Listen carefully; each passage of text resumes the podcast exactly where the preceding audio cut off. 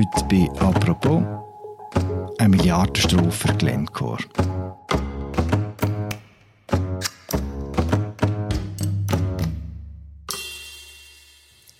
Today, the Justice Department is announcing charges in two separate districts and in two separate criminal cases involving Glencore, one of the world's largest mining and commodity trading companies.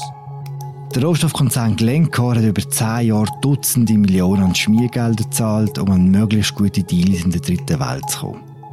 Das rächt sich jetzt. Glencore, wo der Hauptsitz im Kanton Zug hat, muss eine Milliardenbuß zahlen und schwört Besserung. Kann man das ernst nehmen? Das sagt heute Oliver Zielmann, der Co-Leiter vom Recherchedesk in einer neuen Folge von «Apropos» im täglichen Podcast vom Tagesanzeiger und der Redaktion der Media. Mein Name ist Philipp Loser. Hoi Oli. Salut Philipp. No corporation, however large or well resourced, is above the law. Today, we announce charges against one of the world's largest companies, Glencore.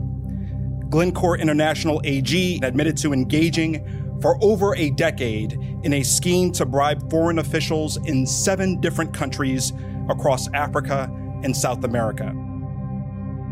The company has agreed to plead guilty in each case.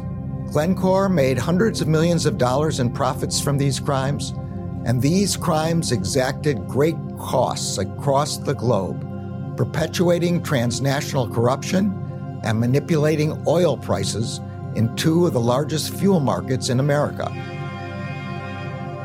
As a result, Glencore has agreed to pay a total of approximately $1.1 billion in criminal fines and forfeiture, including forfeiture of all of Glencore's estimated profits.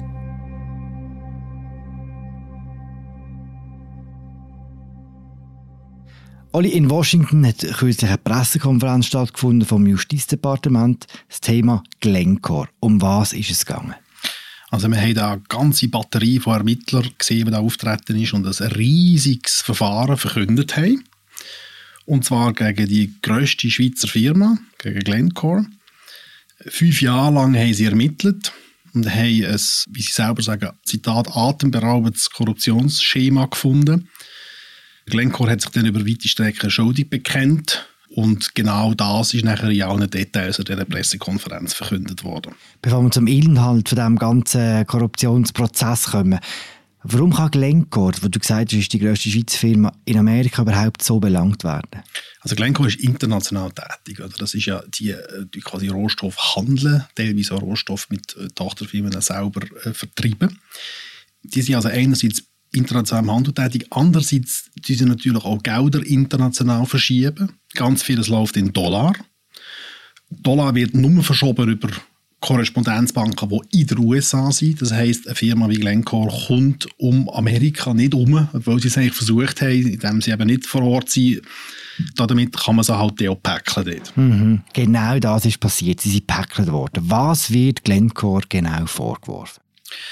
Also, in diesem sogenannte Statement of Facts, oder? also so ein quasi Faktenstatement, das Glencore hat müssen absegnen selber auch, steht klar drin, dass über 100 Millionen Dollar sind verschoben worden, der grösste Teil davon an Korruptionszahlungen in nicht weniger als sieben Ländern. Nigeria, Kamerun, Elfenbeinküste, Äquatorialguinea, Brasilien, Venezuela und Demokratische Republik von Kongo. Mhm. Also eine ganze Batterie von Ländern, wo Beamte systematisch sind bestochen worden zum Profit von der Firma. Wer hat denn genau von diesen Schmiergeldzahlungen profitiert? Also zuerst mal haben die profitiert natürlich äh, vor Ort äh, in Afrika, aber es hat natürlich, also mindestens gemäß den Unterlagen, wo wir jetzt aus den USA haben, auch Glencore als Firma profitiert in dem Sinn und das Management hat einen Großteil von den Aktien. Also wir haben da dort Profiteure. Das Problem, das wir haben, ist, dass wenn so eine Firma halt offenbar durch Bestechung so viel Gewinn macht oder Geld verdient, dann ist immer sofort auch ein Problem, in der Schweiz, oder, wo wir, wir besteuern die Firma. Die Firma ist an die Börse gegangen im Anfang der 10er Jahre. Riesige Gewinn sind versteuert worden im Kanton Zürich. Und wenn auch so etwas im Nachhinein auskommt, dass in dieser Zeit halt bestochen worden ist, haben wir sofort das Fragezeichen darüber. Ja, was ist mit diesen Gewinnen? Ja, ist das alles gut gelaufen, oder? Und um zu zeigen, wie das denn wirkt, also der damalige CEO Ivan Glasenberg hat dann, äh, ich glaube, über 300 Millionen an Steuergelder gezahlt, die nachher auch an die Gemeinden geflossen sind in äh, Zürich und gewisse Gemeinden haben an der Gemeinsversammlungen nachher abgestimmt sogar, einen Teil von diesem Gewinn zu spenden, weil sie halt einfach unsicher waren. Ja, ist das super Geld und all das? Und das zeigt ja schon die Unsicherheit, die um ist. Egal, ob das jetzt wirklich, ich rede jetzt nicht von Korruptionsprofiteuren, aber wir reden von einer inhärenten Unsicherheit, die existiert, die sich auch in die Schweiz überträgt, in dem Sinne. Hm. Wenn wir zurück zu den Schmiergeldzahlungen gehen, kann man sagen, dass die systemisch waren? Gemäss den US-Ermittlern ja. Die haben an der Pressekonferenz gesagt, dass es sich nicht nur um einzelne Händler gehandelt hat hier, sondern dass ein System dahinter war und sie haben das so beschrieben, es hätte eine Tonalität geherrscht von oben. Mindestens in der Zeit, wo jetzt die Vorwürfe sind. Das geht also quasi von 2007 bis etwa 16, 17, 18. Und die Tonalität war dahingehend, ja, macht einfach. Hauptsache es funktioniert. Also nicht ein Management, das quasi einschüttet und sagt, hey, wir müssen aufpassen und von oben quasi versucht, aktiv immer alles zu verhindern, sondern eher ein Management, das dann offenbar halt einfach zugelassen hat. Das ist mindestens das, was du als Behörde sagst. Mhm, das heisst, das Justizdepartement, das amerikanische, sagt auch, der Firmensitz in Bar hat gewusst, was da passiert. Ja, so direkt haben sie es nicht gesagt. Sie haben einfach gesagt, es ist in der Unternehmenskultur quasi zugelassen worden. Ich glaube, dass in die Richtung geht. Oder? Mhm. Wenn man nachher von Wissen reden, muss man nachher von einzelnen Individuen, während wenn was gewusst, so in diesen Details ist das nicht verkündet worden. Kannst du uns sagen, wie das mit diesen Schmiergeldzahlungen konkret abgelaufen ist? Also in den Unterlagen von der amerikanischen Ermittler, die veröffentlicht wurden, sind, sind einzelne von diesen Schemen das ziemlich genau beschrieben worden. Und das ist halt interessant, weil es einem so quasi ein wie ein Blick in die Kulisse bietet in dem Sinn. In einem Fall haben sie zum Beispiel äh, Schmierzahlungen verschleiert als Zeitungen oder Lesematerial. Mhm. Also so ist es in den Bilanzen auftaucht? Nein, nein, nein. So ist es quasi in den E-Mails und in den, in den Konversationen zwischen denen, die da offenbar bestochen haben, so ist das genannt worden. Oder? Also wir müssen jetzt, der Staat, die staatliche Firma braucht noch Lesematerial in dem Sinn. Oder? Und dann hat es dann in der Antwort im E-Mail geheißen, ja, ja, also ähm, er tut jetzt das persönlich dafür sorgen, dass die mit Lesematerial versorgt werden. Also so. genau. Kann man sagen, was der Film jetzt in Bar selber für eine Rolle gespielt hat? Da kommt einiges in dem Dokument auch vor. Und zwar hat es offenbar Schmiergeldzahlungen tatsächlich in Bar gegeben, also wie im Film. Mhm. Also, was weiß ich, Köfferli, ich weiß nicht genau, wie es dann gelaufen ist, aber am Schluss ist halt Papiergeld. Mhm. In Bar, in Bar. In so. Bar, also wirklich, ja genau. Und da hat es offenbar eine, eine Bar, Schalter, einen Cash-Schalter gegeben in der Firma selber, am Hauptsitz in Bar mit zwei A. Und dort hat man das Bargeld können holen wo dann halt offenbar verwendet worden ist für Schmiergeldzahlungen in Afrika. Oder also es hat also so ein bisschen einen Schalter gegeben, wo man das hätte können holen Das ist eine recht plastische Beschreibung, ähm, die noch interessant ist, äh, was die Amerikaner so festgehalten haben. Hat die Schweiz selber auch eine Rolle gespielt in den äh, Ermittlungen? Also grundsätzlich ist es eine Kollaboration gewesen, oder? Also das heisst, die Amerikaner haben zusammen geschafft mit den Briten, mit den Brasilianern, mit den Holländern und auch mit den Schweizern. Das ist erwähnt worden äh, in der Pressekonferenz, aber die so quasi Zahlungen, die jetzt da geleistet worden sind, dort ist jetzt im Moment die Schweiz nicht dabei. Also man hat von verschiedenen, wie soll ich sagen, Zahlungen geredet, die verschiedene Länder haben bekommen wegen dem Ganzen, was Glencoe gemacht hat. Ist Brasilien erwähnt gewesen, die USA und auch die Briten, aber die Schweiz noch nicht. Also was bei uns jetzt noch genau läuft und was bei uns noch abgeschlossen wird, das werden wir in den nächsten Monaten sehen. Mhm. Zahlungen, kannst du ein bisschen erklären? Zahlungen, wo die Länder, was sind das für Zahlungen? Also, das sind Strafzahlungen teilweise, teilweise Wiedergutmachungszahlungen, jetzt ganz unterschiedliche Beträge von unterschiedlichen Behörden in den USA auch dann quasi eingefordert haben. Das ist recht kompliziert. Im Moment beläuft sich das auf ein bisschen mehr als 1 Milliarde Dollar. Aber das geht jetzt nicht einfach alles in einen Topf, sondern das geht unter anderem dann auch verschiedene quasi Geschädigte in dem Sinne. Und zu den Geschädigten gehören halt auch Länder wie Brasilien und Großbritannien. Wie sind die Behörden eigentlich Glencore auf die Schliche Also da ist offenbar ein, ein Trader, ein Händler in, in Afrika gewesen, wo da also offenbar sehr aktiv mitgemacht hat bei diesen Bestechungen und wie es halt dann so oft ist in so Fällen, es hat nur einer, der mal reden, oder? Und der hat das dann auch gemacht. Und so ist das dann aufgeflogen. Hm. Werden auch so Leute selber belangt? Weißt du, Trader, die da mitgemacht haben? Ja, in der Regel läuft das dann so, dass die einen Deal machen oder, mit der äh, Staatsanwaltschaft, geben dann alles zu, werden formell auch verurteilt, kommen aber entweder sehr glimpflich davon oder werden nicht stark belangt. Im Gegenzug für Informationen muss ich liefern, nachher um können gegen eine Firma vorzugehen. Verschiedene NGOs haben Glencore schon ganz lang vorgeworfen, dass so Praktiken quasi alltag sind, dass man korrupt sind, dass es Schmiergeld gibt. Jetzt liegt es auf dem Tisch. Glencore hat das selber bestätigt. Sind die verschiedenen NGOs beruhigt jetzt? Also das weiß ich jetzt nicht, ob die NGOs in dem Sinn beruhigt sind. Wir haben ja selber auch immer wieder geschrieben über äh, Glencore und zum Teil auch voll verhoben, zum Beispiel im Zug von der Enthüllungen von den Paradise Papers, wo wir also Schema das ja auch gesehen haben. Und was wir jetzt halt erlebt haben, ist, dass letztes Jahr der CEO und auch sonst die Führung von dieser Firma quasi zurückgetreten sind und wir jetzt mit einer neuen Führungscrew hat, wo jetzt auftritt und sagt, jetzt machen wir alles besser oder? Und auch äh, quasi bessere gelobt.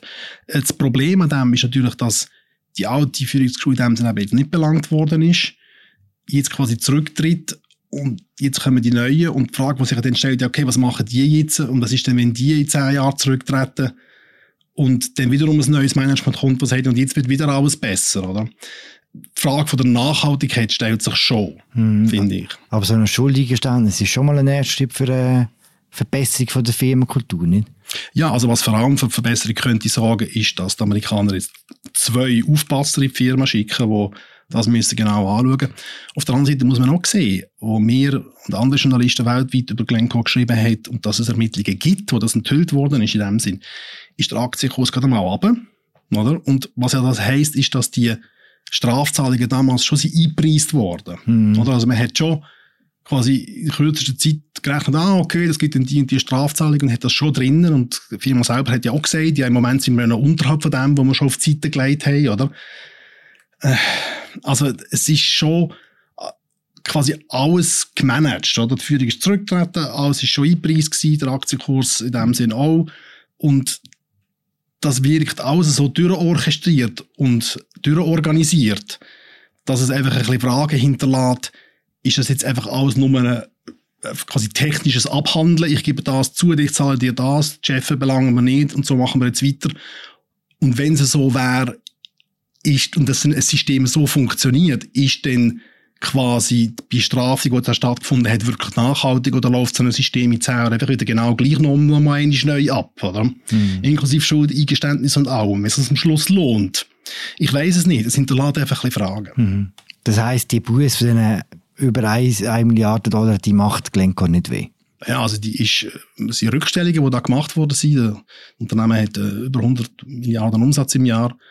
Also von dem her gesehen, ja, das ist jetzt, würde ich jetzt mal, was heißt weh? Also das ist jetzt etwas, wo, wo sie einfach eingeplant haben, einkalkuliert haben und jetzt einfach so durchgezogen haben. Oder? Das ist ein Reputationsschaden auf jeden Fall. Sie können dann aufpassen, das ist, das ist hart.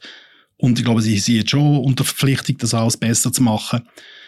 Aber das wird die Firma nicht irgendwie gefährden oder irgendwie jetzt eben einen ehemaligen Top-Official hinter Gitter bringen. Also nichts von all dem, was wirklich verheerend wäre, wird jetzt hier passieren. Mhm. Auch in diesem Fall, schadet einem Standort Schweiz? Wir müssen einfach sehen, es ist die grösste Schweizer Firma, die jetzt in einem massiven Fall quasi involviert ist, wo also der Generalstaatsanwalt von der Vereinigten Staaten auftritt an einer Pressekonferenz und die mit härtesten Worten verurteilt.